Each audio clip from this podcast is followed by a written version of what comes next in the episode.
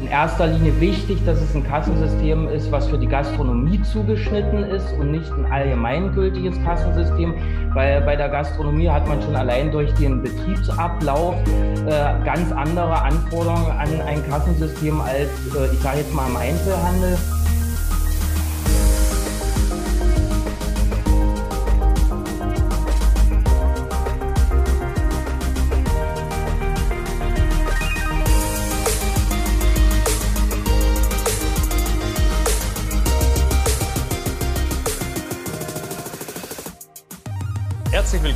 Zur 56. Ausgabe des ITL Truger Gastro Briefings. Heute als Gast bei mir mit dabei aus Lutherstadt Wittenberg Christian Schindler. Hallo, Servus Christian. Hallo Erich. Wie schon, du hast es dir gemütlich gemacht. Äh, wir wollen in das Thema einsteigen. Du bist ja inzwischen selber sehr aktiv in den Online-Kanälen, machst jeden Monat auch ein Update für deine Mandanten. Also diese Beratung über die digitalen Medien hat ja, äh, ja enorm an Bedeutung gewonnen. Und ich glaube, dass ihr da auch eine wirklich gute, also eine Vorreiterrolle äh, eingenommen habt. Heute haben wir uns das Thema das perfekt eingerichtete Kassensystem aus gutem Grund äh, vorgenommen. Kassennachschauen sind wieder angelaufen. Äh, die Finanzverwaltung wundert sich, wo überall die Kreditkarten oder EC-Terminals ausgefallen sind in der Zeit. Äh, viele Unternehmen positionieren sich an der Stelle gerade da in einem nicht so günstigen Licht und deswegen äh, ist es doch mal gut, sich damit zu beschäftigen, wie soll denn die eigentliche Kasse eingerichtet sein. Jetzt wird der eine oder andere sagen, warum geben die denn heute ein Thema Kassensystem? Wir haben doch eigentlich ganz andere Sorgen im Moment. Äh, dem sei äh, eine Sondersendung, eine Sonderausgabe des ETL Truger Gastro Briefings gewidmet am kommenden Freitag um 10.30 Uhr separate Veranstaltung. Und dann geht's wirklich um Überbrückungshilfe 4 um Cook etc. pp. Also alles, was jetzt der Corona-Situation geschuldet ist, das packen wir in ein eigenes Format mit Dr. Schlegel am kommenden Freitag. Dafür bitte separat anmelden. Äh, heute hier im Gastro-Briefing geht's um die Kasse. Ja, äh, Christian, äh, Kasse ist ja kein neues Thema. Kasse gibt es seit es Geld gibt, glaube ich. Und äh, da lass uns doch mal gleich mit dem ältesten aller Kassensysteme anfangen, nämlich die offene Ladenkasse. In Deutschland ist es ja nicht so wie in den meisten oder in, zumindest in vielen anderen europäischen Ländern, dass ich eine elektronische Kasse haben muss. Ich darf noch quasi mit der Schublade oder mit dem Kellnerportemonnaie alleine auch losziehen als Unternehmer und Kasse führen. Was sagst du vielleicht mal kurz einen Abriss zu dem Thema, dem ältesten Kassensystem schlechthin? Ja, Erich, du hast es ja gerade zweimal gesagt, das älteste Kassensystem der Welt. Äh, man muss an der Stelle sagen, aus unserer Sicht hat dieses älteste Kassensystem sicherlich keine äh, umfangreiche Berechtigung mehr, bis auf wenige Ausnahmen oder Einzelfälle. Äh, kann man sich vielleicht äh, vorstellen, man nimmt einmalig an, an einem Sportfest teil, möchte da Bier verkaufen oder beim Stadtfest hat man einen Stand. Ansonsten kann ich aus unserer Warte nur sagen, von der offenen Ladenkasse abzuraten, abzusehen, weil die hat im Gegensatz zu einem äh, elektronischen Kassensystem, zu einer PC-Kasse, viel mehr äh, formelle Aufgaben äh, zu erfüllen. Da sei mal genannt äh, der sogenannte, äh, das sogenannte Zielprotokoll, der Kassenbericht. Ja, ich muss sozusagen in retro, äh, retrograder Methode meine Einnahmen ausrechnen, ausgegangen vom Kassenbestand des Vortages ausgezählt, den Kassenbestand des aktuellen Tages, die Differenz abzüglich Entnahmen, Einlagen, das sind dann meine Einnahmen vom aktuellen Tag. Und man hört es schon, da sind viele äh, formelle Fallstricke äh, mit verbunden.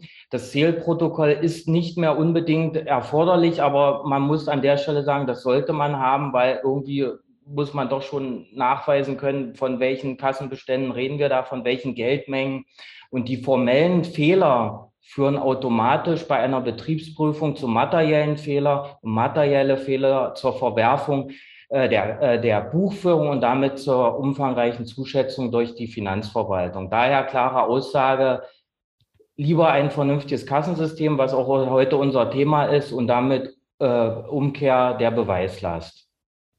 Umkehr der Beweislast ist ein äh, sehr gutes Stichwort. Das heißt, bei der offenen Ladenkasse, wenn ich selber quasi alles aufschreibe, festhalte, wie viele Zweier, wie viele Einer, wie viele Fünfer mhm. wir hatten, wann, an welchem Tag und so weiter, wenn diese Aufzeichnung angegriffen und erschüttert werden kann, danach habe ich ja nichts mehr. Ich habe ja als Unternehmer nur diese eine eigene, meine Aufzeichnung ist dann weg. Das sieht ja. also einem elektronisch äh, geführten Kassensystem anders aus. Äh, da ist die Beweislage dann besser, weil ja, die Beweislage ist besser daher, weil ich in dem Kassensystem äh, alles verankert habe, was notwendig ist. Ja, und bei der offenen Ladenkasse habe ich, ich sage jetzt mal einfach so, meine Zettelwirtschaft. Da bin ich in der Position zu beweisen, dass was ich niedergeschrieben habe, dass das korrekt ist. Beim Kassensystem habe ich ja den eindeutigen Nachweis, dass was in dem Kassensystem drin ist, ist erstmal davon auszugehen, dass das korrekt ist. Na? Ne? Okay. Das, äh, sofern es gut und richtig eingerichtet ist. Jetzt haben wir in Deutschland, ich habe mir mal die Mühe gemacht, ich bin auf über 150 Kassensysteme in der deutschen Gastronomie gekommen. Und wahrscheinlich gibt es sogar noch mehr. Äh, äh, zwei Dutzend davon findet man vielleicht regelmäßig auf irgendwelchen Veranstaltungen, Messen oder machen im Netz äh, äh, Werbung für sich. Die würde ich mal unter, zu den größeren zählen. Aber es gibt auch ganz viele Klein- und Kleinstanbieter, äh, sogar Eigenentwicklungen auf diesem Thema. Ähm, ja, nach welchen Kriterien würdest du dir denn mal einen Überblick verschaffen? Ich muss es ja irgendwie mal eingrenzen und sagen, äh, was sind denn die Eckpunkte für mein Kassensystem? Jetzt, wenn du in die Rolle deiner Mandanten schlüpfst, wonach würdest du als erstes gucken?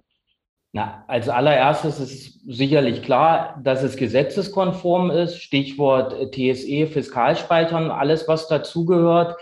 Die andere Geschichte ist, du hast es angesprochen, es gibt sehr viele Kassensysteme, vor allen Dingen so eine Eigenkreation oder ich habe jemanden gefunden, der mir da was programmiert hat.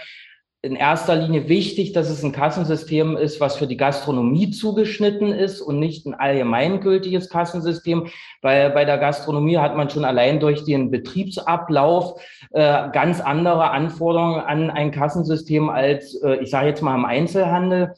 Äh, dann ist es wichtig, wie kann ich das Kassen meinst du verschiedene Bongdrucker und so weiter, dass dann, äh, was weiß ich, wenn die Küche mehrere Stationen hat, dann nicht die Suppe in der Patisserie ankommt? Zum Beispiel sowas, genau. Oder den klassischen Fall Gastronomie, ich arbeite mit Tischen, ich arbeite mit unterschiedlichen Kellnern. Ja, das, äh, da sollte man gucken, wie kann man so ein Kassensystem einrichten? Was brauche ich für Funktionen für meinen Betrieb? Im Kassensystem kann man ja viel, viele Sachen machen. Ich kann da die Zeiterfassung der Mitarbeiter machen, Warenwirtschaft äh, darüber führen. Ich muss gucken, äh, was habe ich für einen Betrieb? Was brauche ich da alles aus, aus so einem Kassensystem? Was kann ich für Auswertung fahren? Wie kompatibel ist das Kassensystem? Und das ist in der heutigen Zeit äh, sicherlich wichtig hinter, äh, mit dem Hintergrund der Digitalisierung. Wie kompatibel kompatibel ist das mit meinem Steuerberater? Kann ich da Kontenrahmen, Konten hinterlegen, äh, die Warengruppen anlegen, Artikel anlegen und entsprechende Erlöskonten hinterlegen? Solche Sachen sollten im Vorfeld da überprüft werden, was da alles möglich ist. Das ist ein sehr guter Punkt, den du da ansprichst. Kompatibilität mit vor- und nachgelagerten Systemen. Also, dass wenn ich plane, dann zum Beispiel eine Warenwirtschaft äh, auch anzulegen und zu betreiben. Das will ja auch gut überlegt sein. Aber dann wäre sehr unsinnig, wenn man äh, dann in zwei Systemen die äh, Daten pflegen müsste, sondern dann ist es wichtig, dass es dort diese Konnektivität gibt. Ähm, jetzt habe ich, äh, hilft mir an der Stelle nicht auch um meine Verfahrensdokumentation, äh, weil wenn ich sage, ich erinnere mich so 2019, ich gehe durch die Halle B2 auf der Internorga, da hat die ganzen, das, äh, der sogenannte Kassenstrich, der da ist und jeder sagt, wir können alles. Ne? Also ich muss es ja irgendwie sortieren. Wäre das dann ein, ein Hilfsmittel, wo ich sage, die Kasse muss sich an, das, an die Abläufe des Unternehmens anpassen oder würdest du die Abläufe des Unternehmens an die Kasse anpassen? Na, eindeutig das Erste. Die Kasse muss zu meinen Abläufen passen. Äh, dass ich, ich muss ja täglich mit der Kasse arbeiten und nicht sagen, ich muss jetzt mein System so umstellen, dass es zu dem Kassensystem passt, was ich mir jetzt gerade auserwählt habe. Dann gehen wir her. Jetzt haben wir mal angenommen, du hast ein solches System dir ausgesucht, Christian. Jetzt ist der große Momentum der Installation. Kassenhersteller per se äh, sind auch prozessoptimiert und versuchen jetzt erstmal vielleicht mit einer Standardinstallation zu starten. Worauf muss der Unternehmer achten, dass ihm das auf gar keinen Fall so einfach wie möglich, sondern so passend wie möglich eingerichtet wird? Was sind die Punkte, die bei der Erstinstallation äh, angegangen werden sollten? Na, in der Regel fängt es ja an, dass ich sozusagen meine quasi Speisekarte dort hinterlegen lasse. Da komme ich von Artikelebene zur Warengruppenebene. Und so wie du es gerade so schön gesagt hast, dann wird schon langsam dünn, was dann da noch eingerichtet wird. Wichtig ist aus meiner Sicht auch immer aus betriebswirtschaftlichen Gründen, ich muss äh, äh, die Kellner anlegen, dass ich auch für, für Kellner bestimmte Auswertungen fahren kann. Dann sind die Zahlungsarten zu hinterlegen. Es gibt ja unterschiedliche Zahlungsarten. Wir haben Bar, Unbar, Unbar gibt es die Möglichkeiten der Kartenzahlung, der Gutscheinzahlung. Dann sind solche Sachen zu beachten äh, wie Rabatte und Stornos, dass die vernünftig eingerichtet sind. Äh, bei äh, äh Stornos ist insbesondere darauf zu achten, dass, ich, dass es Stornos gibt, die mit Wareneinsatz und Stornos ohne Wareneinsatz. Der Storno ohne Wareneinsatz ist der Sofortstorno. Beispiel, ich vertippe mich, korrigiere das sofort, ist noch kein Wareneinsatz passiert. Storno mit Wareneinsatz, der Kellner bringt den Teller raus, stolpert, der Teller fällt zu Boden, der Gast wird diesen Teller nicht mehr annehmen, nicht mehr bezahlen. Also ist das ein Storno, äh, wo ich einen Wareneinsatz hatte. Da geht's auch äh, dahingehend, äh, der Wareneinsatz hat ja logischerweise Einfluss auf den Umsatz oder äh, Einfluss auf die Kalkulation. Bei Storno finde ich es auch immer sehr wichtig, dass man die Storno-Gründe hinterlegen kann, weil diese Geschichten Storno und Rabatte bei Rabatten ist noch zu, äh, darauf zu achten, wie bei Storno, wer kann die Rabatte vergeben, wer kann Stornos machen. Das sind auch Fragen, die in der Betriebsprüfung immer wieder auftauchen bei der Rechteverwaltung. Wer kann was machen? Ähm, ich hatte schon eingangs gesagt, wenn die Kellner angelegt sind, wo ich auch immer nur zu raten kann, weil man findet das häufig, dass immer nur einer angelegt ist, nicht unterschiedliche Kellner. Ich kann eben auch gucken, was verkauft Kellner A in Kombination. Warum verkauft Kellner A zum Schnitzel immer drei Bier? Warum verkauft Kellner B zum Schnitzel immer nur ein Bier? Der eine storniert viel, der andere rabattiert viel. Und das sind eben doch die Fragen, wo ich, wo ich darauf achten muss, wie ist dort die rechte Verwaltung. Ich, bevor ich nochmal zurück auf das Thema springe mit den Abrechnungsarten, bar, unbar und gerade bei den Unbaren, äh, habe ich noch eine Frage. Bleiben wir nochmal kurz bei den Kellnern. Das heißt, deine Empfehlung ganz klar, jeder, der an die Kasse darf, kriegt einen eigenen Schlüssel. Muss das nicht sowieso so sein, um, sage ich mal, diese Nachvollziehbarkeit der Kasse überhaupt gewährleisten zu können? Da hast du recht. Es ist eine klare Vorgabe der Finanzverwaltung, A, dass auf Artikelebene gespeichert wird. Das ist ja keine neue Geschichte. Und B, tatsächlich, äh, dass jeder Kellner oder jeder Bediener dort angelegt ist im Kassensystem mit einer entsprechenden äh, Struktur, welche Rechte er hat und welche Rechte er nicht hat. Es ist ja so landläufig, hat man das Gefühl, dass die äh, Finanzverwaltung was gegen Stornos oder Rabatte hat. Dem ist nicht so. Die Finanzverwaltung will nur, dass, die, dass das nachvollziehbar ist, weil keine Stornos ist für die äh, Finanzverwaltung eher unglaubwürdig, als da, wenn regelmäßig tatsächlich Stornos auftauchen. Entspricht einfach mehr unserer der Lebenserfahrung. Ja, äh, verstehe ich. Das heißt, äh, auch bei Aushilfen nicht an der falschen Ecke sparen, sondern jeder, der an die Kasse darf, ja. kriegt einen eigenen Schlüssel und soll nachvollziehbar sein, was er darf. Dies ist dann in der Verfahrensdokumentation auch festzuhalten. Ja. Wenn wir jetzt noch einen drauflegen, quasi beim IKS, beim internen Kontrollsystem, äh, auch zu prüfen, ob die Zuordnungen zu den jeweiligen, sage ich mal, Schlüsseln und Rechten äh, äh dann auch passt noch. Genau, und ob die auch durchgesetzt werden. Jetzt komme ich nochmal zurück auf die Zahlarten. Ja.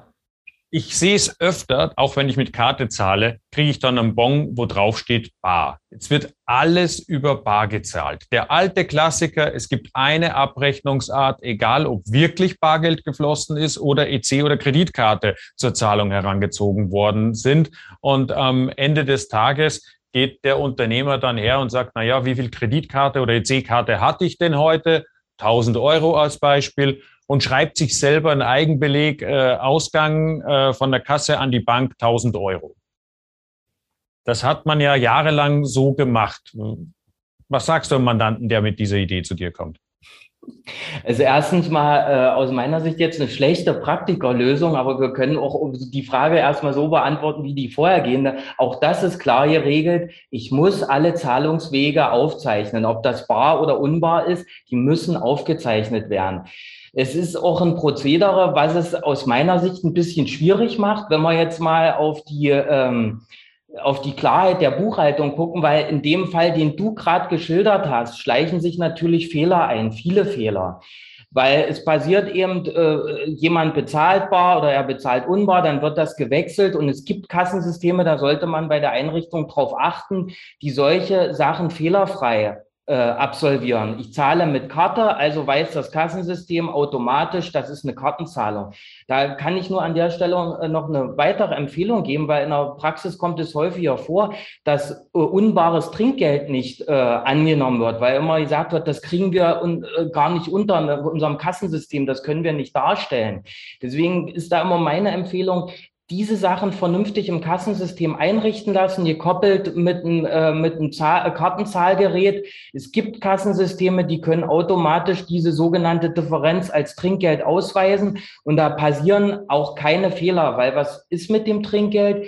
Die Belegschaft nimmt am Ende des Tages dieses unbare Trinkgeld ja aus dem Bargeldbestand heraus.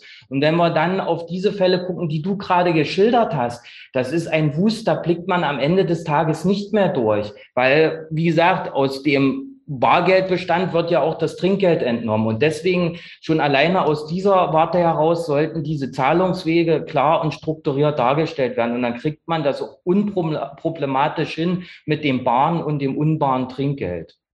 Na gut, das heißt, ich darf nach äh, acht Stunden Schicht und viel Rennerei dann hergehen und muss dann jetzt noch Eigenbelege wiederum schreiben, um das äh, quasi die, die Bargeldentnahme dann wenigstens zu dokumentieren. Aber ich bin völlig bei dir, Christian.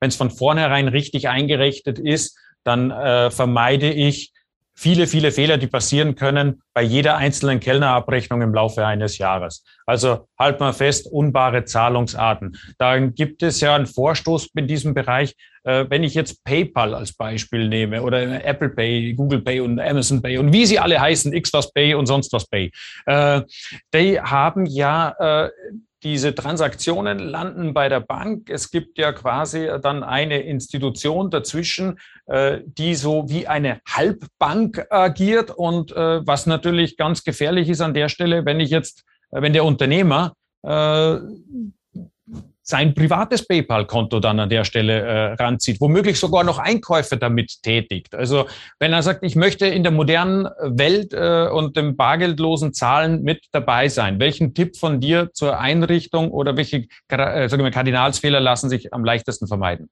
Naja, im Grunde genommen das, äh, was du schon erwähnt hast, oder fangen wir einen Schritt vorher an, auch diese äh, Zahlarten sind natürlich im Kassensystem einzurichten, zu verankern.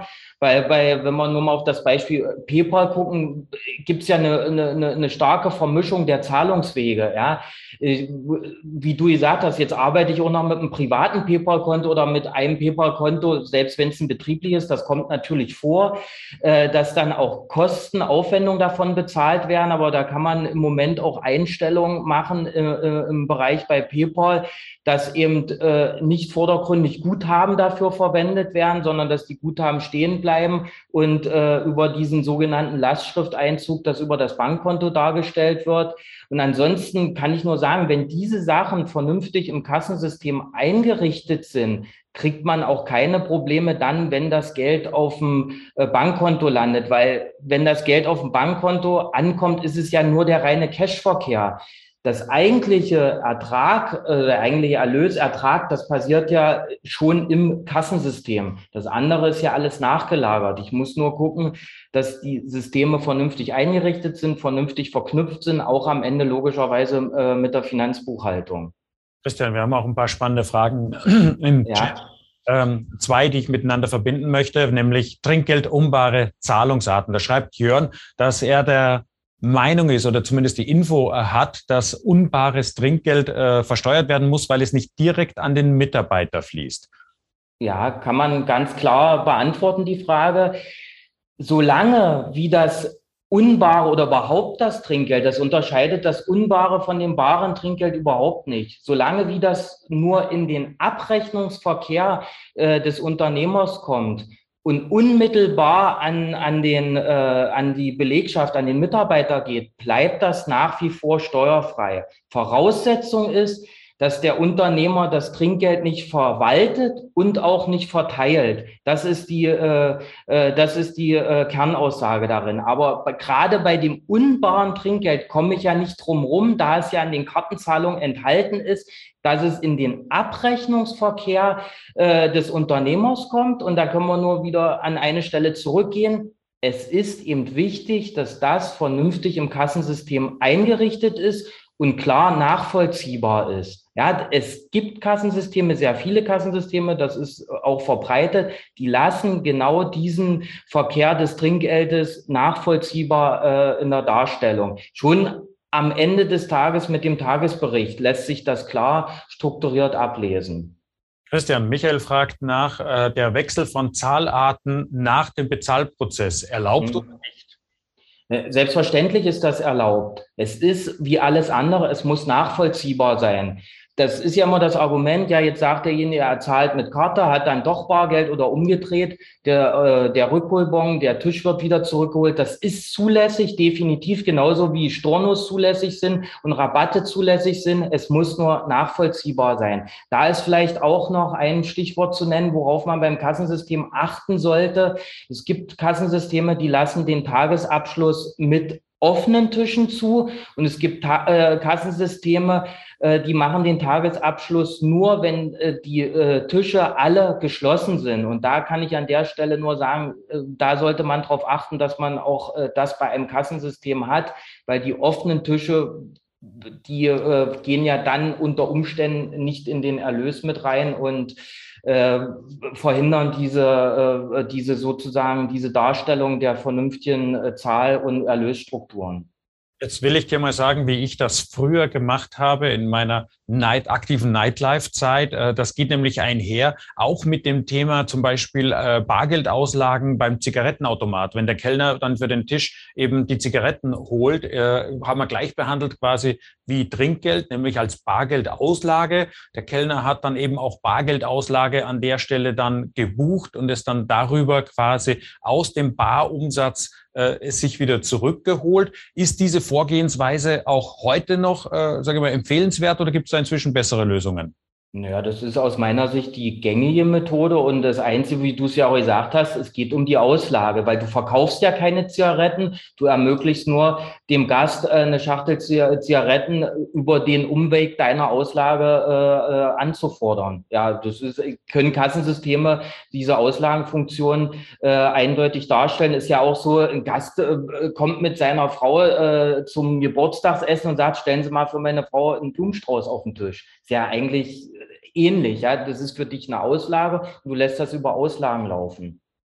Ein sehr häufig gefragtes Thema ist auch Gutschein und der Umgang mit, der richtige Umgang mit Gutscheinen übers Kassensystem. Da geht manchmal auch was schief, kommt zur Doppelversteuerung etc. pp. oder schlichtweg ist gar nicht mehr nachvollziehbar. Welche Empfehlung von deiner Seite ist es, Gutscheine, und damit meine ich jetzt nicht Werbegutscheine, keine Marketinggutscheine, mhm. irgendwas verschenkt, two for one oder so, sondern ich meine diese ganzen verkauften Gutscheine. Ich habe nämlich von einem Mandanten gehört, der jetzt hergeht und die ganzen abgesagten Weihnachtsfeiern in äh, Gutscheine umwandelt. Also dass die Weihnachtsfeier, er nimmt jetzt nicht die volle Stornorate, die er äh, sich hat eigentlich, äh, die er vereinbart hat. Also man will ja äh, Vertragstreue von seinen äh, Kunden haben und äh, aber komplett darauf verzichten kann und will er auch nicht. Also wandelt das um in Gutscheinen. Was gibt's von dir dazu an Tipp zum Thema Gutscheine? Also der Gutschein an sich ist ja nur ein anderes Zahlungsmittel bei der Einlösung. Deswegen ist erstmal darauf zu achten, wenn ich den Gutschein verkaufe, dass der als solcher auch im Kassensystem eingerichtet ist, als Artikel, als eigene Warengruppe. Weil in dem Moment, wo ich den Gutschein verkaufe, was wir ja aktuell die Situation haben, wir reden von einem, dann von einem Mehrzweckgutschein, weil ich kann den ja einlösen für unterschiedliche Sachen, die nach der derzeitigen Lage unterschiedliche Umsatzsteuer, Mehrwertsteuersätze zugrunde haben. Ja, Speisen im Haus haben aktuell ja einen anderen Steuersatz als Getränke im Haus. Das heißt, da reden wir in dem Fall von einem Mehrzweckgutschein. In dem Moment, wo ich den Gutschein verkaufe, löse ich über das Kassensystem A keinen Erlös aus und B keine Umsatzsteuer. Das heißt, der Gutschein muss umsatzsteuerneutral verkauft werden.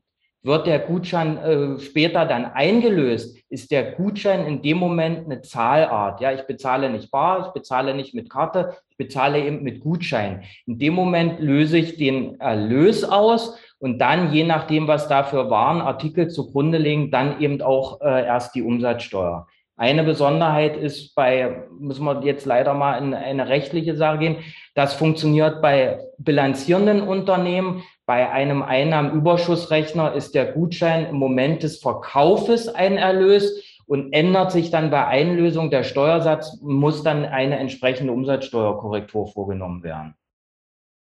Also an der Stelle alle, die das als Einzelunternehmer die Gastronomie betreiben, an der Stelle bei Gutscheine besonders aufpassen und sich genau festlegen, wie der Prozess ist. Äh, Unterschied Bilanz und Einnahmenüberschussrechnung, das ist rechtsformunabhängig. Ja? Also Bilanz oder Einnahmenüberschuss, äh, ne? darauf achten. Danke für die Korrektur, Christian. Kein Problem. Knallwach, der Kollege. Gefällt mir. Äh, Roberto fragt, äh, die Auslage für den Blumenstrauß, Gedeck, Deko und so weiter und so fort, äh, ist dann nur okay, wenn es auf den Cent genau äh, dem Gast weiter belastet wird oder darf da auch ein Gewinnaufschlag mit drauf sein? Also dann reden wir nicht mehr von einer Auslage. Die Auslage muss dann schon centgenau sein, äh, weil in dem Moment, wo ich einen Aufschlag mache, bin ich ja in dem Bereich, dass ich dann den, äh, den Blumenstrauß quasi weiterverkaufe, was ja auch möglich ist. Da ich sage, ich habe einen Aufwand, ich muss den Blumenstrauß bestellen, ich muss den auf den Tisch stellen, ich muss da eine Vase nehmen, ich muss da Wasser reinfüllen, dann nehme ich einen Euro mehr oder wie auch immer. Oder es ist eben der Service am Gast, für mich ist es nur eine Auslage. Ne? Und wichtig dabei äh, ist darauf zu achten, das habe ich auch schon gesehen bei Kassensystemen, dass die Auslagen nicht vom Umsatz abgezogen werden, weil das ist keine Umsatzkürzung, die Auslage. Mhm. Ne? Stepping, ich glaube, das ist jetzt der Nachname, fragt nach. Bei unserer letzten BB wurde uns vom Prüfer vorgeworfen, dass wir alle eingelösten Gutscheine hätten aufbewahren müssen. Ähm, ja, da haben wir auch eine Dokumentationspflicht. Ja, das ist richtig. Deswegen, äh, wir haben ja jetzt äh, gesprochen von Einrichtung Kassensystem. Gutscheine sind ja auch nachvollziehbar mit Nummern zu belegen. Und äh, deswegen sollte man auf diese Gutscheinfunktion auf keinen Fall im Kassensystem verzichten, weil die viele Kassensysteme können dieses sogenannte Gutscheinbuch äh, lückenlos nachvollziehen. Weil heute weiß ich nicht mehr, wenn ich so einen Gutschein bekomme, wann habe ich den mal verkauft äh, und welcher Gutschein ist das? Ähm, ja, man, die sind zu nummerieren und deswegen ist es schon äh, doch äh, erstrebenswert, das übers Kassensystem darzustellen, wenn das möglich ist. Ich meine, es gibt Kassensysteme, die lassen sich diese Funktion extra bezahlen, aber dort, wo es drin ist, äh, sollte man das auf jeden Fall nutzen. Mhm. Dann habe ich jetzt von Wilfried hier eine sehr umfangreiche Frage. Der beschreibt hier seinen Prozess, wie seine Servicekräfte das mit dem Trinkgeld machen. Und äh, also da geht es darum, dass er eine Rechnungskopie äh, oder dass die Mitarbeiter eine Rechnungskopie mit aufheben äh, und den Barbeleg und die ähm, ja diese Finanzwegumbuchung hat er es genannt zusammen abheften und dann in einer Tabelle den, das Trinkgeld sozusagen äh, festhalten, dokumentieren, um es sich dann am Ende quasi äh, wieder rauszunehmen und er hat sich von seinen Mitarbeitern äh, unterschreiben lassen, dass der Arbeitgeber äh, mit der Verteilung des Trinkgeldes nichts zu tun hat. Also ähm, äh, klingt jetzt erstmal äh, sehr schlüssig und plausibel an der Stelle, Wilfried. Wir können das gerne uns nochmal angucken, wenn du uns vielleicht den äh, exakten Abriss oder die entsprechende Seite aus der Verfahrensdokumentation zukommen lässt. Dann gucken wir da nochmal drauf und melden uns dann bei dir zurück. Aber es klingt schon mal sehr spannend vom. Also, um das nur in zwei Sätzen zusammenzufassen, so wie ich es vorhin gesagt habe, es darf keine Verwaltung und Verteilung des Trinkgeldes äh, durch den Unternehmer erfolgen. Das ist klipp und klar so. Der Prozess muss außen vor gehalten werden. Gut. Äh, die Erklärung, warum Gutscheine, die eingelöst wurden, aufbewahrt werden müssen, ist, äh, liegt in der Dokumenteneigenschaft von Gutscheinen, dass sie eben als Besteuerungsgrundlage äh, äh, ja, herangezogen werden können und müssen. Und dann äh, kann man die dann entsprechend auch äh, verwenden. Und dadurch sind sie quasi von dieser Aufbewahrungspflicht ja auch erfasst.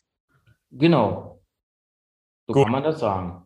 Wilfried schreibt gerade, er, wird es uns per E-Mail zukommen lassen. Guck mal da gerne noch drüber. Also fassen wir noch einmal zusammen, Christian. Für den Unternehmer ist wichtig. Erstens, Orientierung an den betriebsinternen eigenen Prozessen.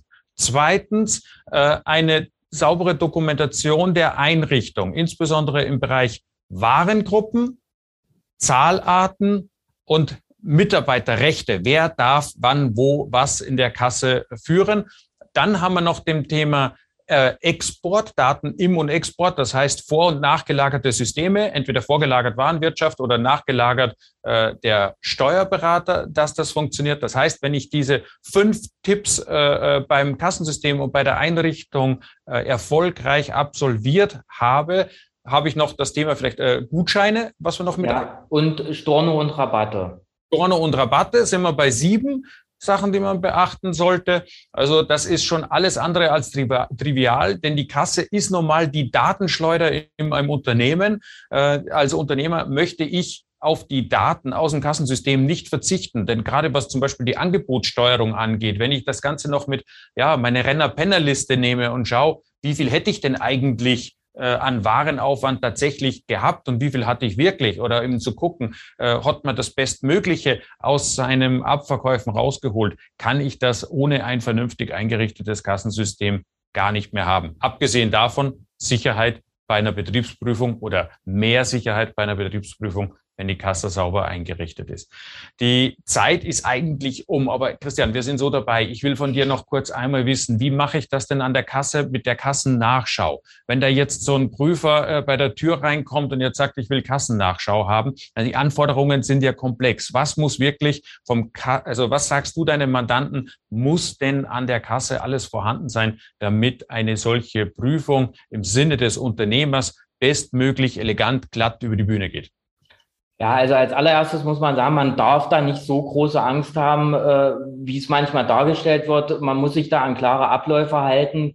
Äh, die Prüfer haben nicht so weite Befugnis, wie man manchmal glaubt. Also der Unternehmer oder der Mandant sollte seine Mitarbeiter klar instruieren, äh, wie die sich zu verhalten haben bei der Kassennachschau. Die Mitarbeiter müssen nicht zwangsweise äh, Aussagen äh, da äh, den Prüfern gegenüber erbringen, sondern können sagen, wir müssen auf den Unternehmer warten oder den Unternehmer holen.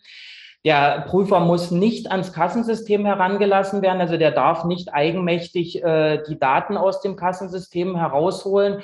Äh, Wenn es der Unternehmer nicht kann, dann muss er eben den Kassenaufsteller kontaktieren, wie auch immer. Ist es zu dem Zeitpunkt nicht möglich, sollte man sich mit dem Prüfer einigen, dass er vielleicht zu einem späteren Zeitpunkt wiederkommt. Er kann seinen Steuerberater mit dazu holen. Es sind die allgemeinen Verfahrensdokumentationen sicherlich vorzulegen. Kennen wir alle was dazu, Bedienungsanleitungen, Programmierungsprotokolle und was da alles dazugehört. Man kann nur sagen, an der Stelle Ruhe bewahren äh, und äh, sich entsprechende Hilfe holen, wenn man eben das jetzt nicht alleine äh, kann, Kassenaufsteller, Steuerberater und äh, wen man da eben zur Hilfe braucht. Und wie gesagt, die Mitarbeiter klar und deutlich instruieren. Man hat an der Stelle, muss ich noch sagen, eine Mitwirkungspflicht. Also man sollte sich da schon kooperativ äh, zeigen und nicht dem Prüfer äh, vor die Tür weisen und sagen, unpassend, kommen Sie mal ein anderes Mal wieder. Das sollte man sicherlich nicht tun, sondern man kann mit den Prüfern auch reden und, sag mal, einen Termin vereinbaren. Also man kann das vom Hausrecht Gebrauch machen, nur dann kommt er zwei Minuten später mit Exekutivbeamten wieder und dann ist oder holt es gleich aus der Tasche. Ah, alles klar. Also das ist dann die zweitbeste Idee des Tages. Christian, ich sage vielen herzlichen Dank. Mega viel Input heute und äh, ich glaube, das können wir noch zwei, dreimal wiederholen, bis wir durch wirklich alle Themen der Kasse durch sind. Äh, Uwe fragt äh, äh, als erster und das letzte nochmal. Er will es unbedingt wissen. Wo kann ich mich für Freitag für unsere Sonderausgabe anmelden? Wir werden den Link im Laufe des Tages äh, online stellen in den sozialen Medien, bei LinkedIn, Facebook, Instagram äh, und natürlich auch auf unserer Website. Äh, dann kommt es äh, auf jeden Fall auch an, ist erreichbar. Dann anmelden und ich hoffe, wir sehen uns am Freitag zur Sonderausgabe Überbrückungshilfen etc. pp. Nächste Woche Dienstag beim Gastro-Briefing geht's dann wieder äh, weiter, auch mit einem sehr technischen Thema, nämlich digitales Kreditorenmanagement. Also was kann ich tun, um eine Eingangsrechnung nicht zu vermeiden, aber zumindest zu vermeiden, dass sie bei mir in postalischer Form im Unternehmen ankommt und ich damit einen Haufen Arbeit habe. Denn auch da in dem Bereich ist die Digitalisierung mit vielen, vielen Vorteilen gegenüber der manuellen Handarbeit bestückt. Das werden wir uns angucken, zusammen mit Sebastian Merle und einem erfolgreichen Gastronomen, guten Freund von mir aus dem Leaders Club, Frank Klicks, Digitalisierung in der Gastronomie extrem weit äh, vorangetrieben hat. Da werden wir uns gucken, was die denn noch alles machen. Ja, damit sagen wir für heute Schluss, sagen herzlichen Dank, dass ihr dabei seid. Äh, seid äh, bleibt stark, bleibt erfolgreich, bleibt gesund und äh, haltet durch. Und ich hoffe, wir sehen dich am kommenden Freitag 10.30 Uhr. Bis dahin alles Gute. Tschüss.